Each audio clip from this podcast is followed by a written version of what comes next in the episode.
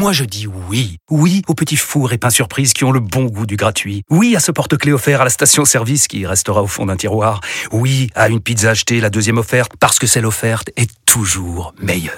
On préfère tous quand c'est gratuit. Chez Skoda, profitez de deux mois de loyer offert sur une sélection de modèles jusqu'au 31 mars. Portes ouvertes ce week-end.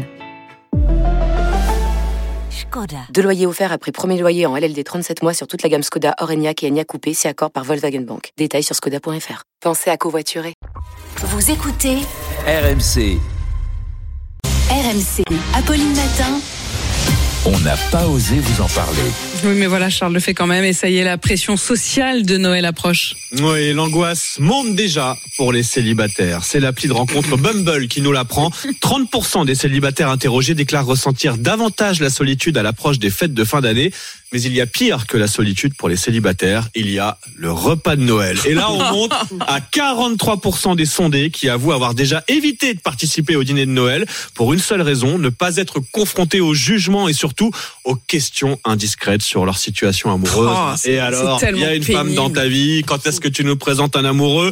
Bon, visiblement, ça porte un nom, le single shaming. Ah oui, les agences marketing aiment bien mettre des noms anglais sur des concepts assez simples. De mon temps, on appelait ça les questions reloues qu'on pose aux célibataires à Noël. Ouais, c'est ça. Mais Ça attention, aussi comme oui, concept. voilà. attention, si vous pensez que se mettre en couple permet de faire baisser la pression, vous vous trompez. Mm. Parmi les personnes en couple, une sur trois avoue qu'elle est gênée d'être régulièrement questionnée sur ses projets de mariage ou d'enfants lors des fêtes de famille. Enfin, une pensée pour les couples récents qui vont s'offrir le combo ultime en cette fin d'année.